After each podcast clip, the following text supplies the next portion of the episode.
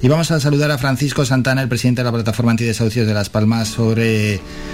Vamos a hablar sobre diversos asuntos que tenemos que tratar, entre otras cosas, porque, bueno, mm, nos parece interesantísimo la charla que se va a dar y que, que, va a ser en la Asociación Vecinal de Balos, es hoy de 6 a 8, con la Asociación de Afectados por las Hipotecas, que va a responder a los siguientes problemas, ¿no? Problemas con la hipoteca por las cláusulas e intereses abusivos, las tarjetas revolving, la ley de segunda oportunidad, los alquileres, etcétera. Estarán Andrés Roda, que es letrado especialista mercantil, y el propio presidente AINOR, que es Francisco Santana, con la persona que vamos a hablar. Francisco, buenos días. Hola, buenos días, gracias por la invitación. Nada, y gracias por respondernos como siempre. Se van a comentar diversos asuntos que seguro que a, a, más de alguno que nos está escuchando y no están muy lejos les ha afectado o les afectan, como por ejemplo las famosas hipotecas por las cláusulas e intereses abusivos. Sí, por supuesto. Sobre todo, pues, por, de, hablaremos porque nos parece muy importante, muy interesante de la cláusula de vencimiento anticipado, ¿no? y que pues las audiencias provinciales eh, de toda España pues archivando los casos no y se le está dejando una puerta abierta a los bancos eh, no requiriéndoles que le activen pues los préstamos a las familias no y es para nosotros para nuestra asociación que lo más importante es mantener la posición de la vivienda de las familias más vulnerables de Canarias es que familias requieran en cuanto antes en cuanto se les active el caso para las entidades financieras para que activen los préstamos, ¿no? Uh -huh. ¿Y qué pasa con los intereses abusivos también? Hombre, por supuesto. Eh, también estamos recuperando muchos muchos eh, dineros a las familias por la cláusula de posiciones deudoras, ¿no? Que es la que cuando entramos en un impago de cualquier préstamo, pues nos penaliza la entidad financiera con esos famosos 35 o 45 euros que una media de cualquier familia, pues paga sobre mensualmente, pues unos 150 euros, ¿no? De manera pues abusiva. También hablaremos de eso, ¿no? Pues sí, la verdad es que cuando te viene ese ese recargo ¿no? que te meten desde el banco, la verdad es que es un hachazo bastante importante. ¿El tema de las cláusulas suelo se va a tocar? Por supuesto, ¿no? Las cláusulas suelo, la, la multidivisa, el IRPH, los gastos de formalización de la nueva ley eh, de vivienda, también daremos unas pinceladas, eh, sobre todo pues la, valoración que nosotros hacemos desde la asociación y todo lo relacionado pues con cualquier producto financiero, ¿no? Mm, el tema de las cláusulas suelo, bueno, ya se ha visto cómo ha evolucionado en los últimos años, no sé cómo lo valoráis desde la plataforma antidesahucios de Las Palmas, si lo valoráis de una manera positiva. Hombre, eh, lo valoraríamos eh, eh, de una manera positiva si el gobierno pues actuase de oficio sobre las entidades financieras y penalizara pues a las mismas simplemente por, por, por, porque le tienen que devolver el dinero ese de oficio, ¿no? Y, uh, y también pues estamos muy amargados, ¿no? Porque usted imagínese que de, durante años vienen las familias pues pagando en sus hipotecas ese, digamos, sobreesfuerzo de dinero mensualmente y además no solamente eso, sino que había consecuencias de desahucios de familias que a lo mejor eh, su hipoteca pa pagaba en su día 500 euros y de no y, y de haberle quitado esa cláusula suelo, pues hubiese estado pagando hoy en día 300 o 300 y pocos eh, dineros de euros, podía haberle hecho frente a su hipoteca con una simple ayuda de, de emergencia y se han desahuciado pues en España miles y miles de familias eh, con ese sobrecoste, ¿no? Y no estamos muy contentos con las actuaciones Normal. pues realizando los diversos gobiernos, ¿no? Normal, normal. ¿Y qué pasa con esas personas desahuciadas? Me pregunto, me pregunto yo, ¿no? ¿Qué, ¿Qué, está pasando con esas personas que han sido desahuciadas y, que han pasado pues por esas consecuencias, ¿no? Además, eh, eh, no solamente eso, eh, a consecuencia de los desahucios en España están habiendo pues una media diaria de 7, 8 suicidios, ¿no? Y eso sí es verdad que ya no se puede remediar, ¿no?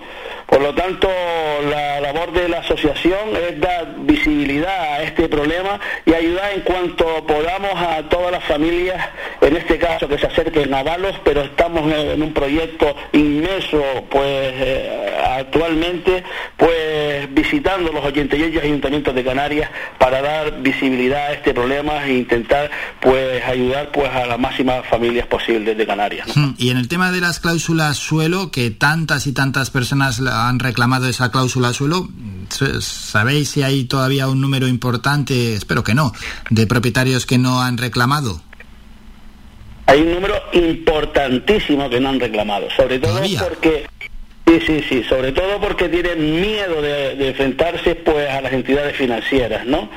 y hay mucha gente incluso que están inmersos hoy en día pues en una ejecución hipotecaria que le han llegado los requerimientos del juzgado pues para oponerse y ni siquiera pues han hecho eso no yo les pido de verdad con la que está cayendo con el problema de la vivienda en Canarias que se ponga en contacto en cuanto antes si no con nosotros con otro tipo de asociaciones que hay en Canarias que también defiende pues la vivienda y ponerse pues manos a la hora para poder defenderse en los juzgados, ¿no? Pues sí, sí, la verdad es que sí. En torno a las tarjetas revolving, ¿qué es lo que se va a comentar? Bueno, y antes de nada, la definición de esas tarjetas revolving, ¿qué son? Hombre, las tarjetas revolving, sobre todo, usted imagínese de alguien que pague 100 euros que 90 eh, se nos lleva pues los intereses y 10 eh, el capital, ¿no? Y sobre y sobre el resto del dinero que va quedando, pues siempre va sumando pues intereses, ¿no? A eso le llamamos técnicamente anatosismo, ¿no? Y que nunca se llegan a pagar esas tarjetas, ¿no? También eh, nuestro letrado, nuestro compañero Andrés Roda, profundizará más en, el tema mm. porque es el especialista en esta materia, ¿no? Si luego hay más asuntos de que, que, vamos que se pueden comentar, ¿no? Esa ley de segunda oportunidad, ¿a qué se refieren con eso? Hombre, la ley de segunda oportunidad están abocando a muchas familias en Canarias a una concursal, ¿no? Que lo primero que se hace es liquidar todos los títulos bien preciados, ¿no? Las casas, el coche todo lo que tengamos en, nuestra propiedad sin darle, pues, eh, información real de, perjuicio que le puede eh, causar, pues, a, a muchas familias, ¿no? Pues es importantísimo que toda esta información información la tengan de primera mano nuestros vecinos y vecinas. ¿no? Uno de los temas que más se está comentando en las últimas semanas directamente en nuestro país sobre la vivienda es el asunto de los alquileres. ¿Cómo está en nuestra provincia de Las Palmas los alquileres? ahora mismo es inasumible, ¿no? Eh, aún sabiendo quién son los demandantes de viviendas. Tenemos una demanda de vivienda de unos 17.500 personas que están ahí en esas listas del gobierno de Canarias.